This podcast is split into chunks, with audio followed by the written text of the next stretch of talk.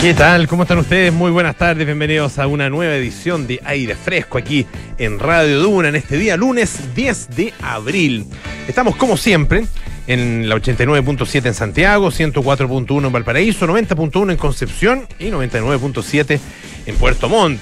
Nos pueden escuchar también en el canal 665 de BTR. Pueden utilizar nuestra aplicación Radio Duna o entrar duna.cl, donde está toda nuestra programación, las noticias actualizadas permanentemente y también están nuestros podcasts. Lo mismo que en Apple Podcast, Spotify y las principales plataformas de podcast.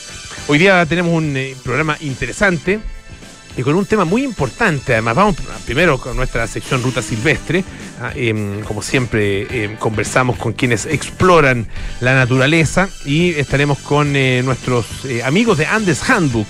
Ah, em, vamos a estar con José Antonio Mena, que es director ejecutivo de Andes Handbook, que como ustedes saben es la mejor plataforma para explorar eh, nuestra cordillera, y bueno, no solo la cordillera, sino que muchas rutas, pero particularmente las rutas eh, de montaña, tienen eh, cartografía, tienen mapas guía, ah, en, bueno, de prácticamente toda la cordillera de los Andes con una infinidad de rutas y están con novedades además en, en, su, en su sitio, en su programa, y además acá nosotros vamos a hacerles a ustedes un regalito. Así que estén atentos a nuestra conversación con eh, José Antonio Mena en algunos minutos más. Eh, por supuesto, siempre atentos a la ruta de la semana, que en eh, esta oportunidad viene muy, muy interesante, como siempre. Y también vamos a estar con el ministro de Vivienda. Sí, pues.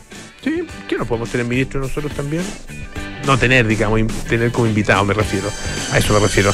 El ministro Carlos Montes eh, va a conversar con nosotros acerca del plan de reconstrucción que fue anunciado hace justamente una semana. Fue presentado por el presidente eh, eh, Gabriel Boric allá en Ningüe, en la región de Ñuble, y un plan que tiene que ver con, obviamente, las zonas más gravemente afectadas por los incendios del verano. Ñuble, Biobío y la Araucanía. Em, es una inversión enorme de 229 mil millones de pesos. Ah, eh, son recursos frescos. Y em, bueno, esto va acompañado, no solo, no solo tiene que ver con la, las casas, ¿no es cierto?, que se van a construir, sino que también con una serie de otros elementos, la reactivación productiva, la infraestructura, que puede eh, ayudarlos a habilitar no solo las casas, sino que los barrios, etcétera. Así que atentos a nuestra conversación con el ministro de Vivienda en algunos minutos más. Hoy hay un, bueno, un día que ha estado muy, muy noticioso en, eh, el ámbito en el ámbito nacional, eh, específicamente en el ámbito policial. Ah, seguimos hablando de seguridad, seguimos hablando de, bueno, el tema que nos ha convocado, ¿no es cierto?, durante tanto tiempo, ah, durante todas estas últimas semanas, em, particularmente a partir de la muerte de tres carabineros en cosa de veintitantos días, 23 días. Em, el último de ellos, recordarán ustedes, fue el ahora suboficial mayor Daniel Palma Yáñez, ah, em, asesinado en el centro de Santiago hace algunos días y cuyos funerales fueron además el fin de semana. Bueno, hay dos personas ya detenidas. Había tres, tres lo que llaman sujetos de interés, que es una denominación que acá la verdad yo, yo no la había visto mucho. Eh, a veces se mencionaba esto de sujeto de interés, eh, es un poco una denominación que surge, no sé si surge allá, pero se utiliza mucho en, eh, por parte de la policía y la fiscalía estadounidense, las distintas fiscalías estadounidenses y las distintas policías. Ah, eh, persona de interés, ah, así, se, así lo denominan ellos acá, se hablaba de sujetos de interés, se dieron a conocer fotografías, identidades también de dos de ellos y fotografías de, de, un tercero. Em, bueno, finalmente dos eh, son eh, detenidos, no, no los dos no, los dos no son parte de estos sujetos de interés, sino que solamente uno ah, de ellos corresponde a estos sujetos de interés. Y hay un, eh, otro personaje que también ha sido detenido y que, bueno, tiene algún tipo, se supone, por lo menos esa es la acusación que se está haciendo, algún tipo de participación. Luis Alberto Lugo Machado es el primero de ellos. Eh, es este hombre cuya identidad y cuyo, y cuyos, eh, cuyo aspecto físico había sido divulgado en varias fotografías. Ah, em, él había eh, aparecido en, eh, en, el ámbito, en la órbita del OS9 de Carabineros y la Fiscalía, ah, eh, después de no presentarse una audiencia de modificación de medidas cautelares en Concepción, y se le imputaban delitos de microtráfico, de drogas y porte de armas. Ah, y bueno, lo habían identificado, él pensaban que ah, este podía ser el personaje, un tipo muy joven, de 23 años y ya con un prontuario más o menos importante. Bueno, eh, hubo varios antecedentes que estaban, eh, que, relacionaban a Lugo con eh, el lugar de los hechos, pero em, ingresó el día 6 de abril, el mismo jueves 6 de abril, cuando se publican estas fotos y, las identidades de estos sujetos de interés, ah, cuenta una interesantísima nota de la tercera PM, escrita por Víctor Rivera y Leslie, Leslie Ayala, em, cuenta que había mm, recibieron un llamado de alerta ah, justamente desde la capital de la región del Biobío. ¿Mm? Eh, y bueno, ¿qué pasó? Que una mujer eh, les dijo que un mes atrás aproximadamente había encontrado un celular perdido. Y lo había revisado. Y se habían encontrado fotos que coincidían con esta persona que al parecer ellos estaban buscando. Así tal cual. Ah, eh, la imagen estaba en todas partes. Bueno, agarraron el celular, obviamente, se fue entregado a la policía, lo revisaron y empezaron a eh, trabajar sobre todos los números, todos los contactos, no sé todos los números, pero, los, que ellos identificaron como contactos o números asociados a este teléfono.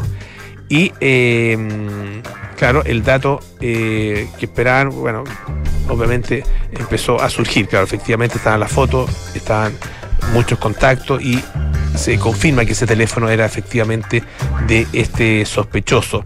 Eh, revisan todos los, eh, los, contactos, todos los, archivos ah, y empiezan a repetirse algunos nombres que llevaron a su vez a ciudadanos venezolanos, cuenta esta nota de la tercera, que vivían en la Quinta Normal, en Santiago Centro y en la comuna de San Bernardo. Ellos también fueron objeto de seguimiento, algunos de estos personajes. Se intervinieron 17 líneas telefónicas. Esto les permitió escuchar más de 200 o alrededor de 200 llamadas a que los fueron acercando cada vez más a Lugo. Y bueno, finalmente esta madrugada ingresan a un homicidio, a un, a un domicilio en eh, la calle Nueva Imperial, allá en Quinta Normal, en la comuna de Quinta Normal, eh, rompen la puerta y ahí estaba, bueno, es el, domicilio que, ellos habían descubierto, aparte de varios otros, porque, porque tenían, tenían alrededor de 14 domicilios que fueron también eh, registrados en estos días, y ahí encuentran no al señor Lugo, sino que a un hombre que tiene un nombre rarísimo, Ovimar Lixion Ovimar Lixion Garcés Briseño, de 22 años, también muy joven, venezolano también. Eh, y bueno, en, ese lugar encuentran, de acuerdo con lo que dice esta nota, un, eh, el pasaporte de Luis Lugo. Y ahí, bueno, empiezan a descubrir, o sea, empiezan a darse cuenta que estaban cada vez más cerca entonces de este eh, del objetivo. Y Ovimar Lixion, ah, que en realidad su nombre aparentemente es Arlixion ese es su nombre real y estaría con, un nombre medio adulterado, medio cambiado, como parece que es bastante eh, habitual en eh, algunos eh, delincuentes que han, que han entrado a Chile de manera ilegal. bueno, encuentran este pasaporte ah, y Garcés finalmente Ah, este hombre habría eh, entregado algunos antecedentes que fueron relevantes, fueron claves para las pesquisas posteriores. Ah, eh, y además se empieza a eh, descubrir que él no solo tenía datos, sino que tenía algún tipo de participación. Le toman, le toman las huellas dactilares ah, y aparece el, el match. calza, digamos, las huellas dactilares con eh, aquellas huellas que estaban en, eh, como rastro en el sitio del suceso ah, y particularmente en eh, uno de los vehículos. Él habría participado por lo menos de esta huida ah, que termina, del, por lo menos habría participado derecho, estaría dentro de este grupo. Em, como decía, su nombre fue, su nombre es Adliction eh, y fue expulsado el año 2020 tras detectar su ingreso clandestino al país y volvió a ingresar eh, a Chile. Eh, él es uno de los pasajeros del auto, de acuerdo con lo que ha estimado la, o establecido más bien la policía, un auto desde el cual se disparó eh, a matar y finalmente termina efectivamente con la vida de eh, el ahora suboficial mayor Daniel Palma Yáñez. Una historia bien, bien impresionante de esta investigación ah, que muestra además eh, cómo, cómo se ha ido eh, realizando toda esta indagación eh, Luis Lugo, que también fue detenido ¿ah? una hora y media después aproximadamente, cerca de las 5 de la mañana, eh, estaba también en Quinta Normal, en, eh, oculto en un homicidio, y ustedes probablemente lo vieron en, en, las imágenes que se han divulgado, ellos en el momento en que son traspasados, son entregados, digamos, para que se realice su control de detención, aparece con el pelo rojo, ¿ah? teñido, ¿ah? colorín, y también eh, perdió eh, aparentemente bastante peso en relación con las fotografías que se habían eh, mostrado.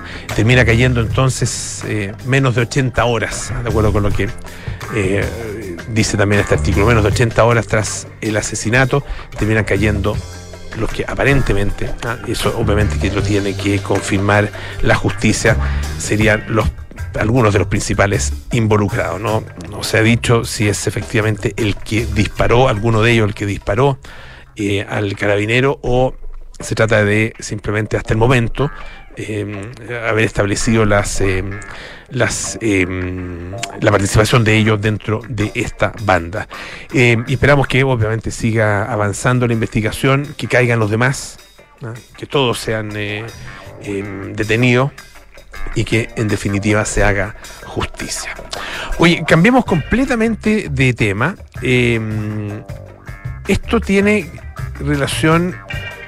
Dame un segundito porque se me acaba de perder. Ah, es que una historia muy bonita. Aquí está. Viene está en el New York Times esta historia y cuenta eh, el caso de un elefante que se llama eh, Pang Pa o Pang Fa. ¿Ah? Es un elefante adulto que vive en el zoológico de Berlín, elefante asiático. Ustedes saben están los elefantes asiáticos, están los elefantes africanos. Este elefante asiático. Y tiene una característica. Come plátano, como todos los elefantes, le gustan mucho los plátanos. Y si ustedes han visto a los, elefantes comer plátanos, básicamente lo agarran el plátano con la trompa y se lo meten a la boca, ¿no es cierto? Eh, y se lo comen completo. Con cáscara, con toda la cosa. Pero este elefante distingue distintos, distintos tipos de plátano, básicamente distintas eh, maduraciones del plátano. Entonces hay plátanos más verdes y plátanos que ya se empiezan a poner negros, ¿cierto? Cosa que pasa, de repente uno ve en el frutero que está ahí, me, empiezan a salir como unas pequitas, al día siguiente, con el calor sobre todo, de repente aparece el plátano, está muy feo. Eh, sirva leche con plátano nomás porque está demasiado maduro. Y también este elefante, eh, Panfa, también se da cuenta de esas cosas. Y hay un tipo de plátano, plátano amarillo, con algunas pequitas negras o pequitas café, que le gustan especialmente. Pero no le gustan esos plátanos eh, con cáscara, sino que le gusta pelarlos.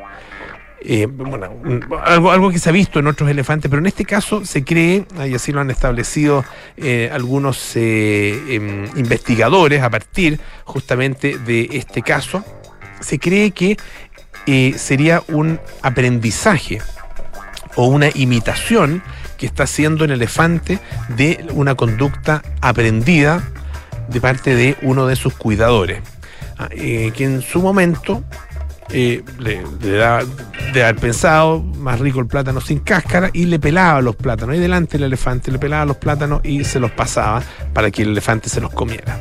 Así, ahora el elefante distingue plátanos verdes o amarillos, se los come completo.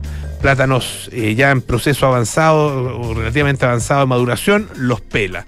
Plátanos absolutamente ya medio maduros tirando para podrido, ¿ah? pasados, plátanos pasados, no, eso los deja de lado, no se los come. Eh, bueno, hay, eh, bastante discusión acerca de si, si este elefante, que en realidad es elefanta, ah, es hembra, eh, tiene o no em, esta capacidad de repetir una conducta aprendida o si simplemente ah, él mismo o ella misma ha descubierto que eh, le gustan más los plátanos pelados ah, cuando están en determinadas condiciones. Em, lo, más interesante que tiene es la capacidad de, su trompa de realizar distintos tipos de eh, movimientos y utilizarla efectivamente como herramienta. Hay otros eh, investigadores, otros eh, médicos que no han participado o expertos, digamos, en, eh, eh, evolución eh, cognitiva, que no, no, participaron en esta investigación, en esta observación, y dicen que mm, la verdad que los datos que apoyan un aprendizaje a, partir de la observación son bastante débiles. ¿ah? Em, y la verdad es que em, puede ser, pero también puede ser que no. ¿ah? Para mí, dice, se, trata más bien de una preferencia a partir del gusto, cosa dice, por ejemplo, el eh, doctor Richard Byrne, que es un experto en la Universidad de St. Andrews en, Escocia, em, dice una preferencia que yo también comparto y con la que simpatizo. Y además que dice hace muy buen hace, hace sentido desde el punto de vista nutricional ah, eh, no comer una cáscara que ya está echándose a perder. Ah, bonita historia interesante acerca de animales que bueno, los tenemos lejos, pero a partir de los zoológicos o gracias a la existencia, digamos, de los zoológicos, podemos aprender de ellos y observarlos, tenerlos un poquito más cerca. Vamos a escuchar un poco de música. Este es YouTube con Elevation.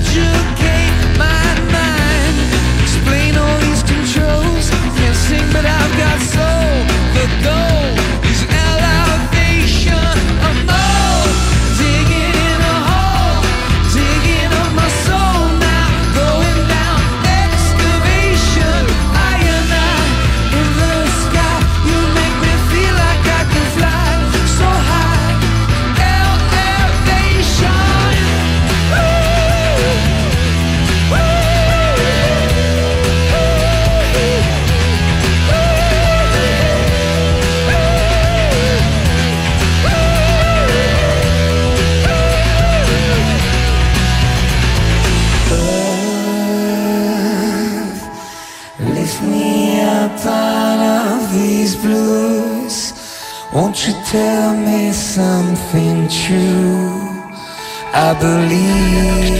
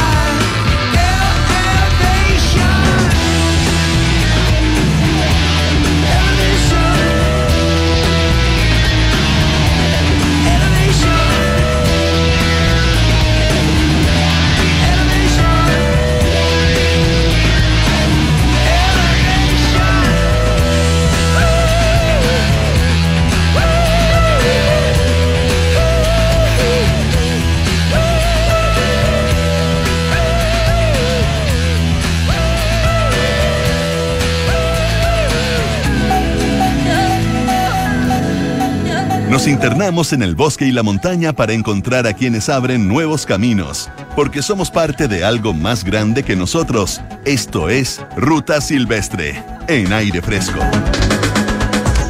Ya estamos al teléfono con eh, nuestro entrevistado esta tarde aquí en Ruta Silvestre, eh, nuestro, mm, nuestros socios y amigos eh, de Andes Handbook, ah, em, con quienes tenemos nuestra sección La Ruta de la Semana, que va a ir en algunos minutos más. Ah, y todas las semanas les presentamos ahí rutas interesantes en nuestra cordillera. Estamos con el director ejecutivo de Andes Handbook, José Antonio Mena. ¿Cómo estás, José Antonio? ¿Qué tal? Hola, Polo. Buenas tardes. Súper bien. Eh, felices de estar acá eh, eh, de nuevo en tu programa conversando sobre rutas, sobre la montaña. que qué mejor tú. Oye, sí, bueno, de todas maneras, eh, es lo que además ustedes, ustedes se dedican y, lo comparten con nosotros. Nosotros estamos muy agradecidos, por supuesto, de eso. Eh, es interesante poder mostrarle a la gente también eh, rutas que son además accesibles para, para la gran mayoría de la, de la gente, para la, la, gran mayoría de nuestro, de nuestro público. ¿Cuántas rutas ya tienen ustedes en el sitio, José Antonio? Mira, el dato exacto no lo, no lo tengo acá presente porque todos los días se está publicando algo nuevo. Ah, perfecto. Pero estamos estamos hablando de entre mil o mil cien eh, rutas entre trekking y montañismo. Eh, una parte importante de esas rutas son, son excursiones aptas para un público amplio que no requiere de mayor eh, conocimiento en trekking. Otra parte requiere eh, un poco más de experiencia. Y así, pero hay para todos los gustos. Y cuéntanos un poco el, de, estas de estas rutas en, general están bueno están son rutas la gran mayoría cordilleranas no eh, están eh, muchas de ellas además cerca acá de Santiago. En el caso de las de las rutas de la región metropolitana están cubiertas yo me imagino la mayoría. Ustedes están saliendo permanentemente y además reciben la colaboración de sus de sus eh, afiliados no por supuesto o sea Mira, la región metropolitana eh, es la región donde más rutas eh, y montañas se han publicado en Andes Handbook desde el inicio del proyecto. Estamos hablando de 23 años de, de publicaciones. Sin embargo, eh, la posibilidad de explorar sigue ahí. se están publicando rutas nuevas todos los meses, entre 15 y 30 rutas en todo Chile que son muy poco conocidas, están apareciendo en Andes Handbook. Y, y por supuesto en la región metropolitana también están, están apareciendo joyitas, eh, secretos que muy pocos conocen y que nuestra misión y deber es, compartirlos, democratizar el acceso, invitar a todos y a todas a, disfrutar, eh, ojalá construir una, una cultura montaña, eso es lo que más aspiramos nosotros. ¿Cómo, ¿Cómo se ha ido construyendo eh, esta, esta comunidad? Ah, porque es, eh, claro, una cosa es eh, publicar, ¿no es cierto?, y, hacer y mostrar ustedes las rutas que, que van conociendo, pero es muy interesante el, el concepto que tiene Andes Handbook, que es la creación de una comunidad donde hay una colaboración de parte de, de todos los que pertenecen a ella. Claro, hay una, hay una comunidad, Polo, que, en la cual todos pueden participar de, distintos roles, digamos, como roles espontáneos. Eh, hay un grupo muy grande, muy importante de personas que han decidido colaborar rutas. Esto quiere decir eh, sentarse en escritorio, a escribir, a subir fotos y a trabajar con nuestros editores para que se publique una ruta con la mejor calidad posible para poder guiar a alguien de forma segura. Ahora bien, la gran mayoría de los usuarios de Handbook somos lectores. Estamos eh, revisando, buscando eh, rutas, ideas antes del fin de semana. Eh, a veces uno se puede salir y somos montañistas de escritorio y Andes Hamburg es un buen lugar para pasar el, el tiempo, pero sin embargo la, la, plataforma ofrece hartas, hartas maneras de, de participar, eh, como subir fotos, eh, filmar los libros de cumbre de, la, de las montañas que tú has escalado, has subido, o poner comentarios en la ruta de trekking que tú hiciste, eh, y así hay un montón de, pequeñas maneras de contribuir eh, a sumar información y a ir creando esta comunidad de la que tú eh, comentas, Polo. Estamos eh, hablando, les recuerdo, con José Antonio Mena, que es director ejecutivo de eh, Andes Handbook. Eh, de acuerdo con lo que, bueno, ustedes están publicando rutas permanentemente y están haciendo también, bueno, aparte de la, de la ruta de la semana, una tienen una, una invitación, ¿no es cierto?, que es un, un plan, el plan profesional. Ah, cuéntanos un poco de qué se trata eso. Qué bueno que tocaste este tema, Polo, muchas muchas gracias. Queremos, con el plan profesional, eh, Andes Hamburg quiere invitar a los operadores turísticos eh, que hagan servicio, que trabajen en la montaña, que tengan alojamiento, sean guía, hotelería, transporte, cualquier servicio turístico de calidad en las comunas de montaña de Chile. Queremos invitar a estas personas a aprovechar el flujo de visitas que tiene Andes Handbook. Estamos hablando de una página web que tiene recibe cerca, la, visitan eh, cerca de medio millón de personas distintas cada año.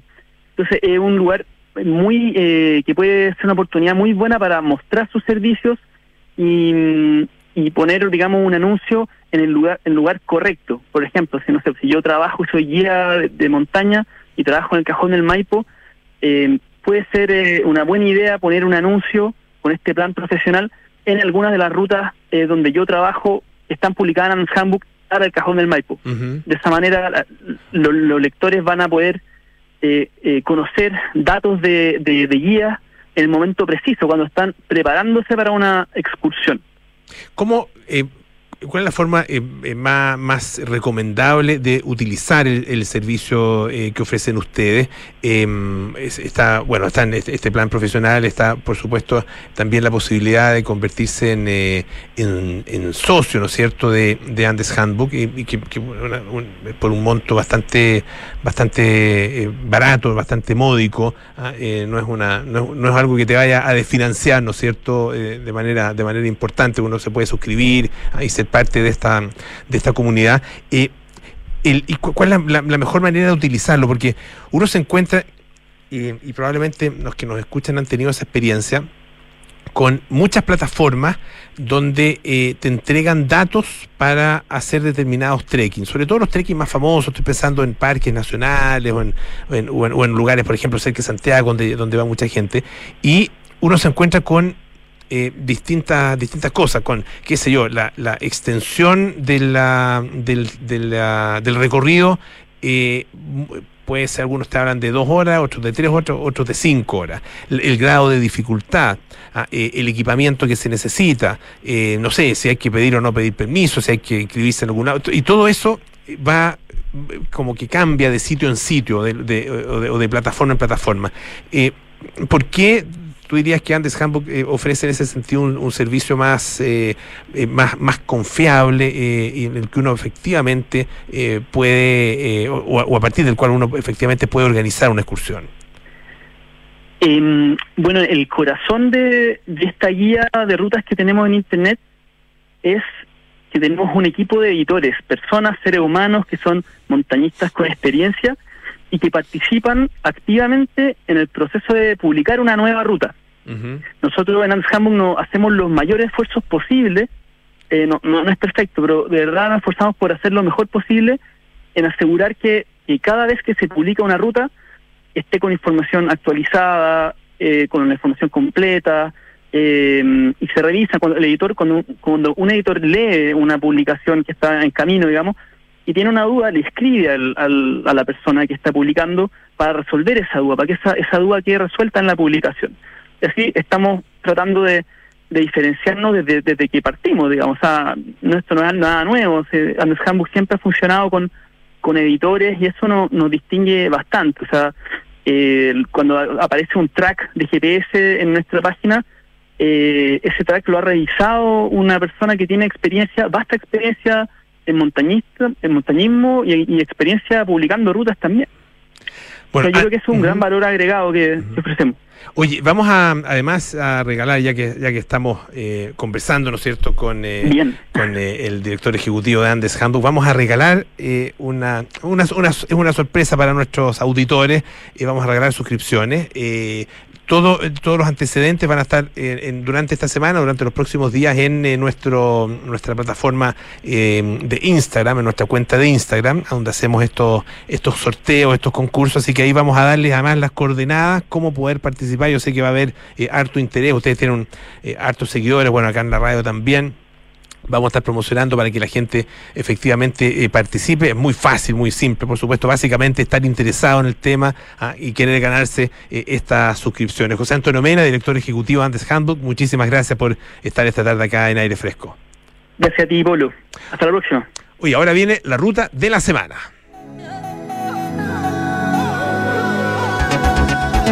Esto es la ruta de la semana de Andes Handbook en aire fresco. Circuito Los Peumos, Parque Natural Aguas de Ramón. La Sierra de Ramón ofrece innumerables alternativas de excursión en las inmediaciones de Santiago. Entre ellas destaca el Circuito Los Peumos, ubicado en el Parque Natural Aguas de Ramón, como una de las mejores opciones de trekking aptas para toda la familia. El nombre de esta ruta se debe a la presencia de un bosque de peumos que es posible de admirar durante la caminata. Estos árboles pueden alcanzar más de 20 metros de altura.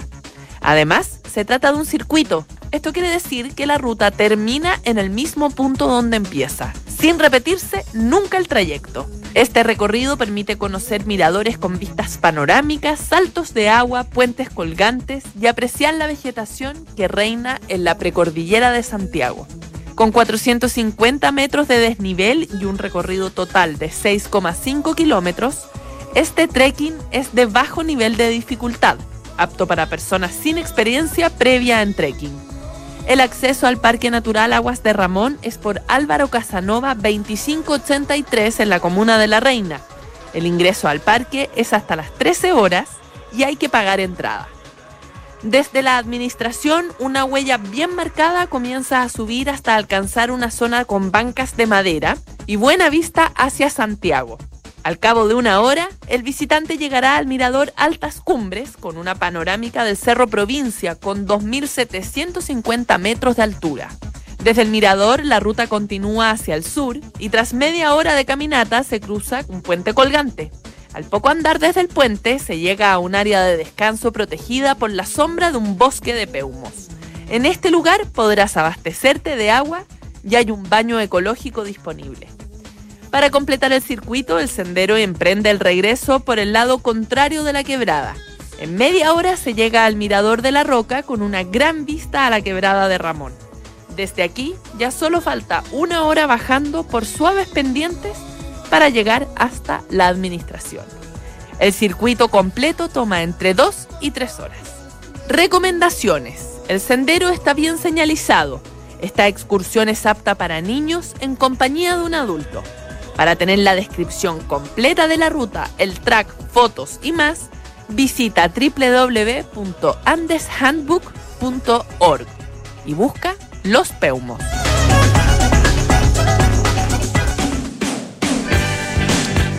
Bueno, varias cosas importantes. Eh, abril llega acompañado de descuentos. Aprovecha los días cero kilómetros de Derco Center y lleva tu Renault Arcana con un increíble descuento. Invierte en el extranjero con Principal, Principal experto global en inversiones. Nos vamos a la pausa y volvemos con más aire fresco. A ver, ¿qué le vamos a poner? Ya sé, seguridad. Seis airbags, cambios dinámicos al volante para una mayor performance, mm, un diseño único, moderno y confortable espacio interior. Ah, un sistema de audio de alta fidelidad y pantalla multimedia con Android Auto y Apple CarPlay, además de un potente motor turbo de 150 HP. Listo, mi mejor obra. Maravíllate con Renault Arcana, la evolución del SUV. Cotízalo en Renault.cl. Terco Center. Universidad San Sebastián se enorgullece de anunciar su nueva alianza académica y científica con Winso. Juntos construirán uno de los centros veterinarios más grandes del país para la atención de animales domésticos, de fauna silvestre y rehabilitación de fauna nativa, donde se desarrollará docencia e investigación. Esta alianza es un nuevo compromiso de la USS con la formación de profesionales que fortalecerán el desarrollo de un medio ambiente sostenible. Conoce más en uss.cl. Universidad San Sebastián. Vocación por la excelencia. Encontrar el equilibrio entre riesgo y retorno es uno de los desafíos a los que se enfrentan los inversionistas. En Principal sabemos cómo hacerlo. Presentamos tres nuevos portafolios de inversión ajustados a tus preferencias. Crecimiento de capital, conservación de capital y megatendencias, construidos por nuestro equipo de expertos, quienes continuamente ajustan las estrategias para maximizar la rentabilidad de largo plazo. Conoce más en principal.cl. Principal, expertos en nuestro mundo para que tú te enfoques en el tuyo. La rentabilidad o ganancia obtenida en el pasado por este fondo no garantiza que ella se repita en el futuro. Los valores de las cuotas de los fondos son variables. Enfrentar el cambio climático es tarea de todos. Duna, por un futuro más sostenible. La desalación como respuesta a la escasez hídrica está creciendo a pasos agigantados impulsada por la innovación. La empresa canadiense Oneca Technologies ha construido una desaladora flotante con 170.000 botellas de plástico reciclado, que además funciona con la energía de las olas del mar. El dispositivo consiste en una plataforma flotante anclada al fondo marino que produce hasta 53.000 litros de agua dulce al día, la cual es transportada hasta la orilla a través de una tubería y es capaz de cubrir el consumo de 100 familias de 4 personas. Dado que el océano contiene casi toda el agua del mundo y que aproximadamente la mitad de la población mundial vive a menos de 100 kilómetros de una costa, existe una gran oportunidad para instalar plantas desalinizadoras portátiles, modulares y energéticamente eficientes en las zonas costeras. Acciona, expertos en el desarrollo de infraestructuras para descarbonizar el planeta. Proteger lo que más quieres es lo que nos hizo llegar a Chile, porque tenemos un compromiso con más de 100.000 familias a lo largo del país y seguiremos de norte a sur entregando tranquilidad a cada uno de esos hogares y negocios que confían en nosotros. Porque cuando tú activas Verisur, nosotros activamos tu tranquilidad. Hola, soy Gloria Hood, candidata al Consejo Constitucional por la región metropolitana.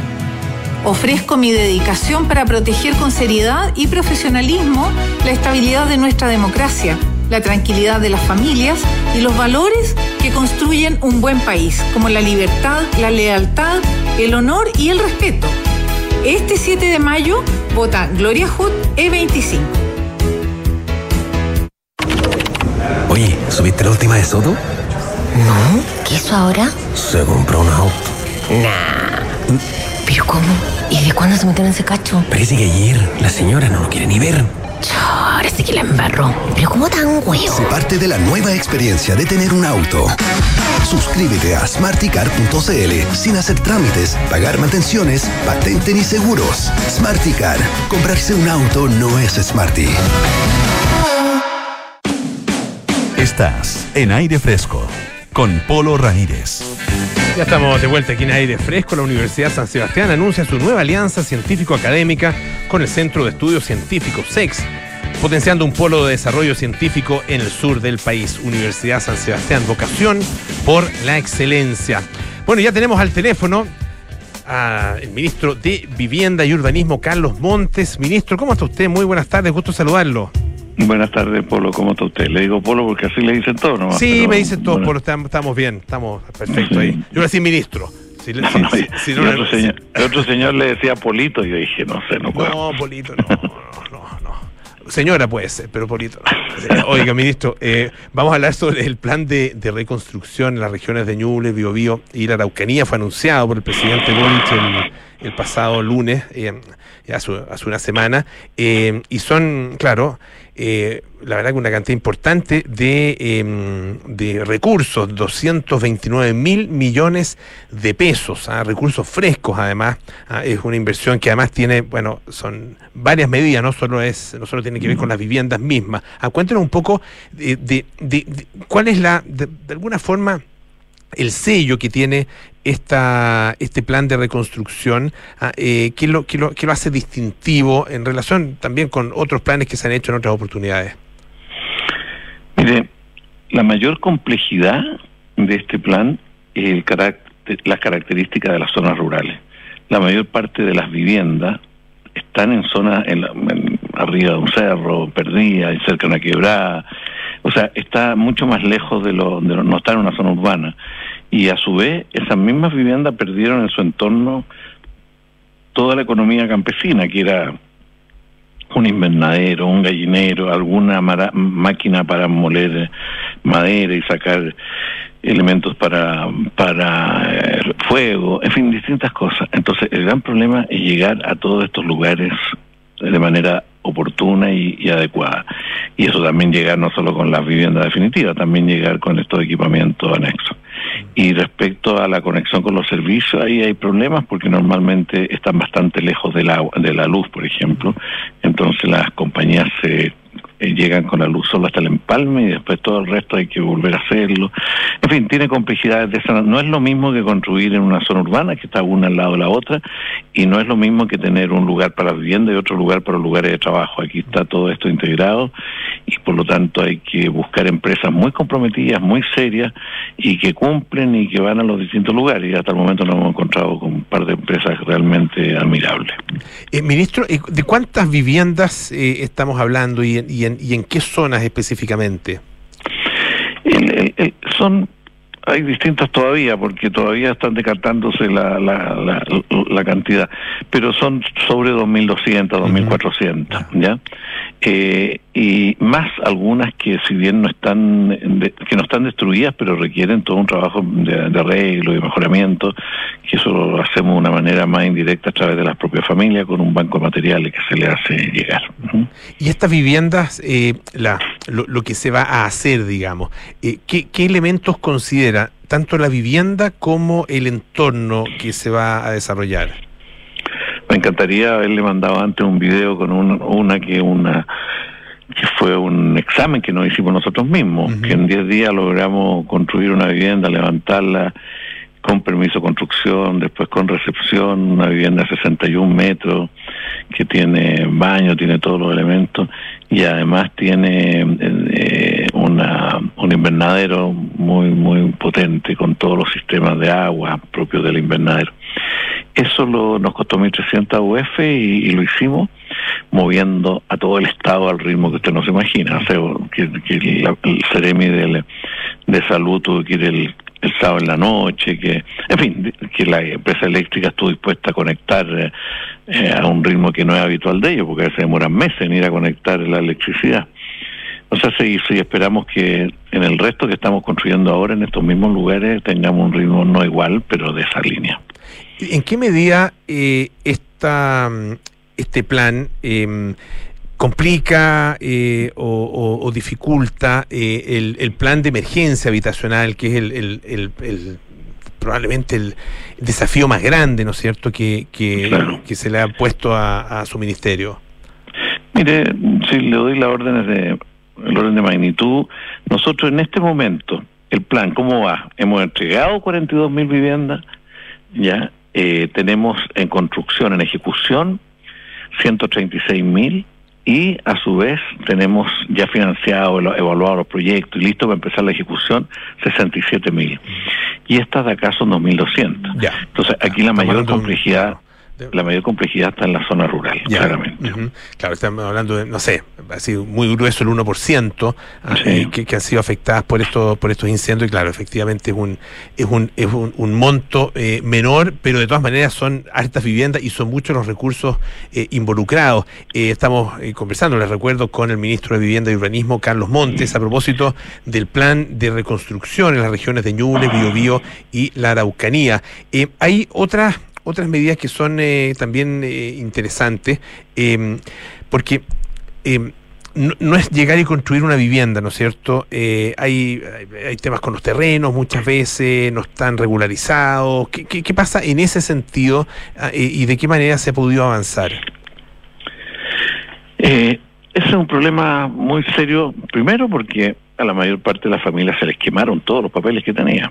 Entonces aquí entre el registro civil y en otros casos el Ministerio de Bienes Nacionales han tenido que trabajar arduamente para poder reconstituir, para saber quién es el propietario y en qué condiciones. Eh, el decreto a través del cual se, se implementa tiene varias variantes, o sea, porque puede ser un, un terreno que es de una asociación, puede ser que es de una comunidad, en fin, hay distintas alternativas para construir la vivienda de todas maneras, o sea, que la propiedad pueda tener, eh, que exista la propiedad, pero que tenga formas variadas, y esto se sacó de la experiencia de otros, en otros casos se fue muy rígido, y solo se permitía construirle a la familia que era titular titular plena, pero ahora estamos con más flexibilidad que eso ya se aprendió en, en, en algún en alguna catástrofe anterior.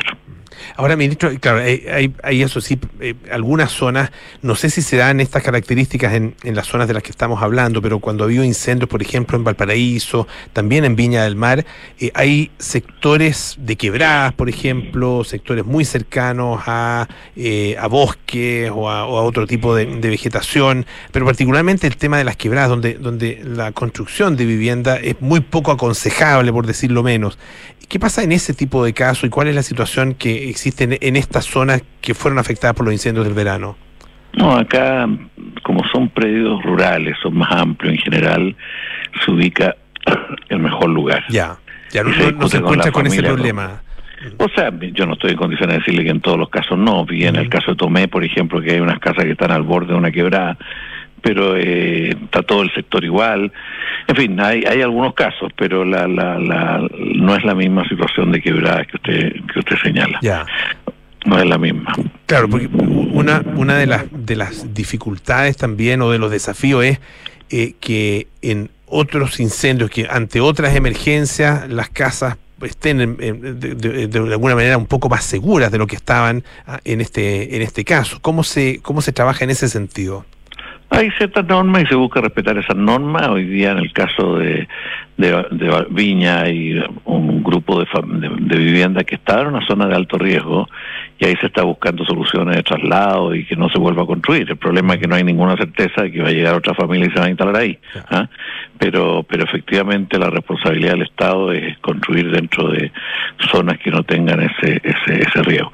Yo estuve también por lo en el incendio mismo y la verdad que pasé de susto porque, por ejemplo, como fui de, de enlace, como llama, yo estuve en el incendio a la altura de, de Coronel eh, y con una planta termoeléctrica al lado, que usted sabe que la planta termoeléctrica tiene un conjunto de elementos combustibles, tienen carbón, y la verdad que el fuego estuvo a 400 metros o menos de esto, y, y mágicamente en un momento el, el viento cambió el curso del fuego, pero estuvimos muy cerca de ese tipo de, que no era una, no era una zona de riesgo, eh, sino que era el fuego el que iba en esa dirección, o sea, y, y el viento juega un papel aquí muy determinante. Los, bomberos portugueses y españoles decían que era propio de la intensidad calórica que tienen estos incendios por el cambio climático, por todo, que tienen mucha dificultad para pre predecir su curso y, contenerlo. En, a partir de esta experiencia y un poco a, propósito de lo que usted dice,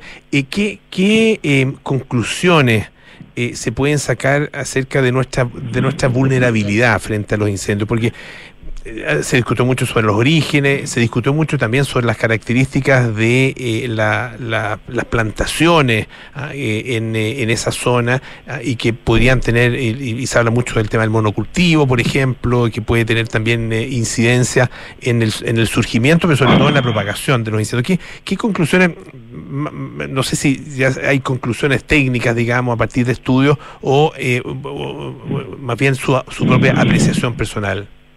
Mire, yo voy a tomar en parte lo que me, me plantearon los ingenieros españoles que estaban solidarizando y, y, ayudando. Y me decían, mire, aquí usted eh, reaccionaron como había que reaccionar, igual como se reaccionaría en España en cualquier incendio. Y ahora tienen los 146 aviones en las condiciones propias de un incendio allá. ¿Qué es lo que ocurre? De que todo esto está por debajo de lo que se requiere para el nuevo tipo de incendio, porque estos incendios no son los de antes, eso me decían ellos. Estos incendios tienen que ver con una intensidad muy, muy, muy superior. Respecto a las medidas, aquí el interfaz es fundamental, o sea, la distancia entre el bosque y, la, y las viviendas o el bosque y otros elementos de, con riesgo.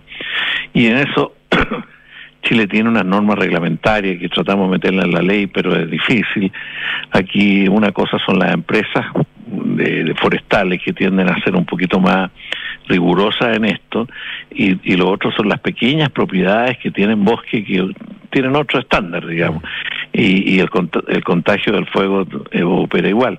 Entonces, aquí hay algo que, que tiene que se está pensando en una ley de incendio para poder eh, regular esto. Yo oí especialistas, algunos que decían que la interfaz debiera ser de 600 metros, ¿eh? O sea, la distancia entre el bosque y las casas o los riesgos debería ser de 600 metros, pero otros decían, bueno, si es una pequeña propiedad, significa que se acabó la pequeña propiedad. ¿ah? Entonces son un conjunto de complejidades que, que, que no, no, no son fáciles, pero esperar, esperar que ahora sigamos incorporando ciertas técnicas para minimizar los riesgos, porque riesgos va a haber, amenaza va a haber, el problema es minimizarlo. Eh, ministro, eh, eh, volviendo al plan de reconstrucción, eh, ¿cuáles son los plazos que se han impuesto? En el caso de lo que a mí me corresponde, que son las viviendas definitivas, el plazo es lo propio, por lo menos un año por vivienda. Nosotros esperamos cortarlo mucho, pero lo normal son un año, dos meses, en fin, pero nosotros esperamos cortarlo mucho. Respecto a las viviendas de emergencia, el presidente puso como plazo a la, a ONEMI, a la ex ONEMI, eh, la, eh, fines de mayo. Antes de fines de mayo deberían estar todas las viviendas que requieren la vivienda de emergencia instaladas para que las personas puedan no dormir en una carpa que se mojan y para que tengan una condición básica. En Ya. relación a, a, lo- a la APR, a los sistemas de abastecimiento de agua, que son, si no recuerdo mal, 14 los que están dañados, están trabajando y esperan dejarlo en marcha cuanto antes. No contra el tiempo. En relación a, a los sistemas de salud, ya la ministra de Salud estuvo allá y se dispuso y se está trabajando en las postas rurales, porque aquí son básicamente postas rurales, salvo en algún lugar que fue un consultorio.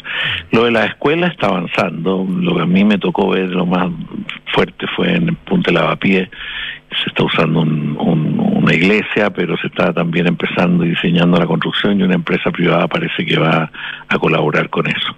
O sea, se ve una movilización y una cierta acción y un compromiso fuerte y con mucho dirigente y profesional muy muy muy comprometido y yo quiero decirle uno termina conociendo a CONAF a los funcionarios CONAF y son como o sea ellos como que hasta interpretan eh, eh, para dónde va el fuego ellos leen el fuego ¿ah? eh, para dónde se va tienen un, un, un talento una sabiduría propia de la historia y la vida bien bien impresionante bueno todo eso ayuda mucho a, poder salir de esto Eso es para el plan de reconstrucción y el, eh, el plan ya global, ¿no es cierto?, de, emergencia habitacional.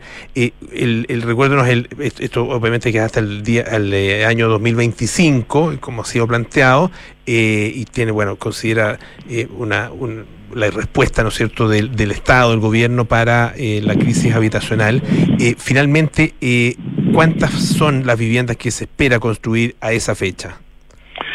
No, nuestra meta, la meta que nos puso el presidente Boris fue 260 mil viviendas entregadas, eh, con metas distribuidas a lo largo de todo el territorio del país, de acuerdo al déficit. Sin duda el déficit principal está en Concepción, Valparaíso, Santiago. Ese fue el déficit. Que alguna vez hay que conversar por qué se produjo este déficit en el periodo que Chile más creció. ¿eh? Que el tipo de preguntas que a usted le interesan, pero hay que preguntarse eso. Y por qué Estados Unidos está con un déficit casi igual al nuestro, con 12 millones de viviendas también, de familias sin vivienda. Aquí hay temas más, más de fondo que tienen que ver con el suelo. Eh, 260 mil distribuidas las metas de esa manera y dejar en ejecución una cantidad que permita que el próximo gobierno mantenga el ritmo lo más que se pueda. para eh, un déficit de 600.000 viviendas aproximadamente, ¿no? 650. sí, 650.000 efectivamente. viviendas. Por eso lo fuimos realistas, porque no podíamos haber dicho cualquier cifra, pero tenemos que trabajar con lo que es posible. Lo demás es generar expectativas que no son reales. Sí, pues después se la cobramos además. Ministro Carlos Monte, ministro de Vivienda y Urbanismo, muchísimas gracias por estar esta tarde aquí en eh, Radio Duna. Que esté muy bien. Muchas gracias por lo que esté muy bien usted. Hasta luego. Hasta Luego ya nos vamos, vienen cartas notables con Bárbara Espejo, nada personal, con Josefina Ríos y Matías del Río, sí, eh, Terapia Chilense con María José Shea, Arturo Fontaine, Andrés Benítez y Sintonía Crónica Debut con Bárbara Espejo y Francisco Aravena. Nosotros nos juntamos mañana a las 6 de la tarde para más aire fresco. Chao, chao.